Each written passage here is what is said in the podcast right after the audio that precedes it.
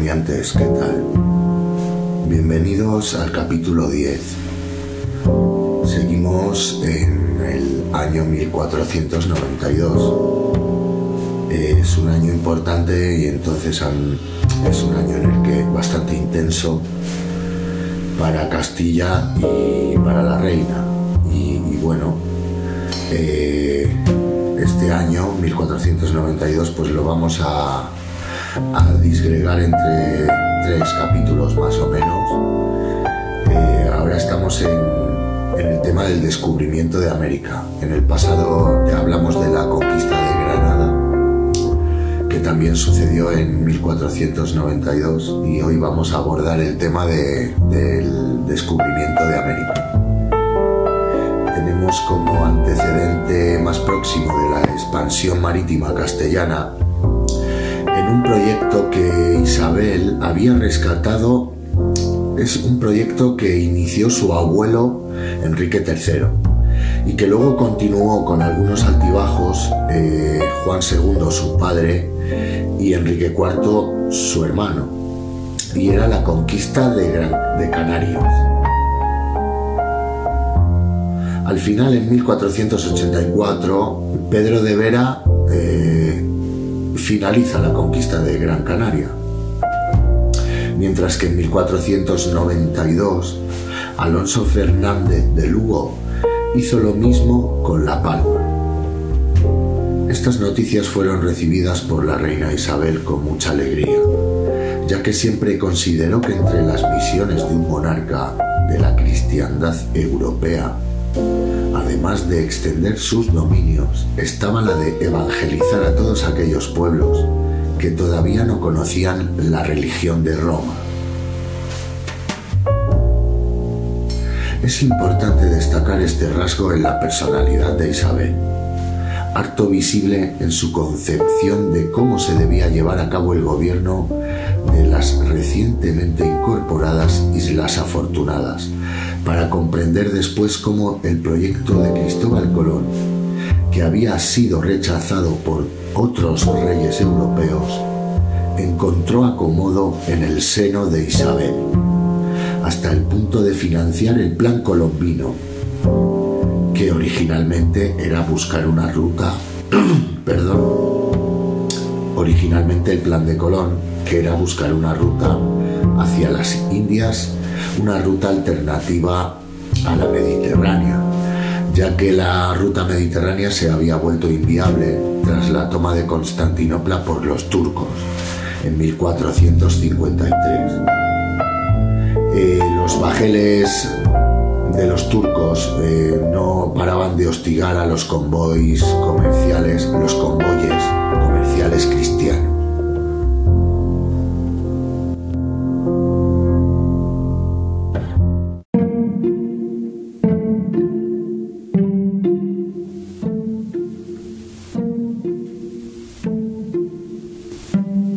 Familia de mercaderes convulsos valencianos, los Santángel y el linaje de la Cerda, que eran duques de Medinaceli, pusieron su apoyo económico para esta empresa, al tiempo que una comisión de expertos capitaneada por Fray Hernando de Talavera dio el visto bueno, aun con serias dudas y reticencias a los planes de Colón.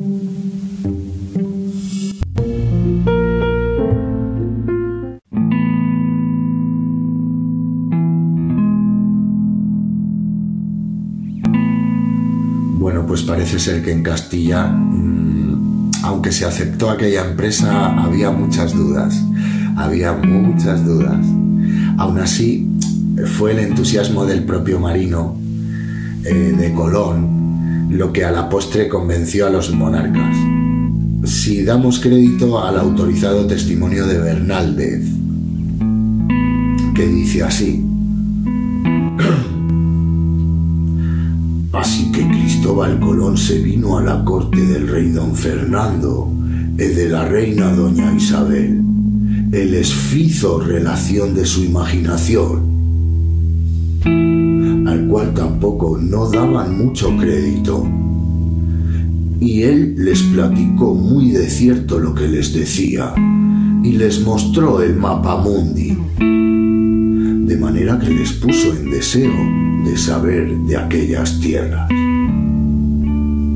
Memorias de Bernaldez, página 270.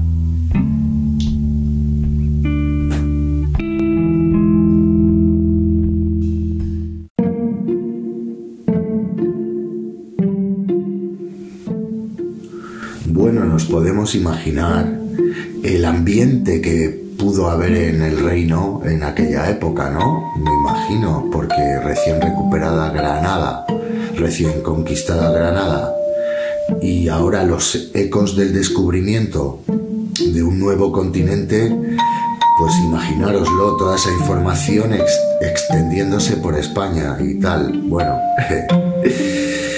y ya se remató la cosa, ya yo creo que la gente se terminó de convencer eh, cuando Colón llegó, volvió y trajo pues eh, frutos de la expedición.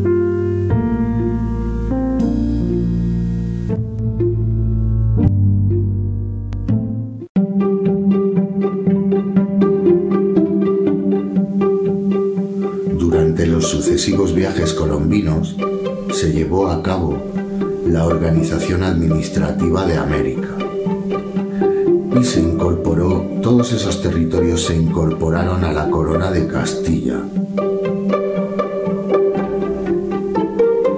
Aunque Cristóbal Colón mantuvo durante años el poder plenipotenciario, Isabel I siempre puso especial empeño en la cristianización de aquellas buenas gentes descritas por el almirante por lo que comisionó a Fray Bartolomé de las Casas para hacerse cargo de aquella empresa, la de la evangelización de los nuevos territorios.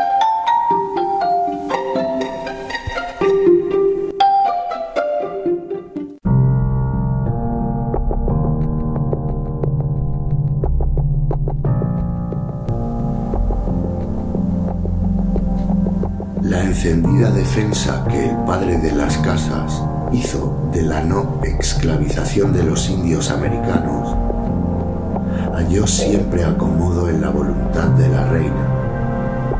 Una reina movida por la piedad cristiana de que continuamente hizo gala a lo largo de su vida. De forma que hacia el final de sus días, Isabel redactó las normas por las cuales los habitantes de América no viviesen bajo servidumbre, sino en libertad. Obviamente la legislación no fue cumplida, pero al menos se trató de mitigar el impacto de los colonizadores en la vida de los indígenas. Y desde la perspectiva de Isabel, su voluntad cristiana quedaba fuera de toda duda.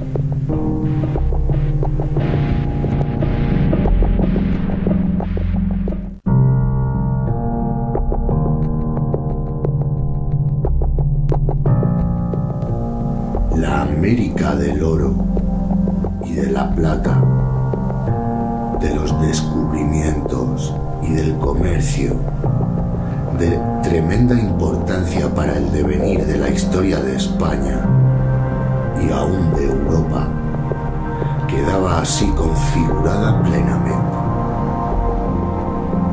Y bueno, así llegamos al final del capítulo 10.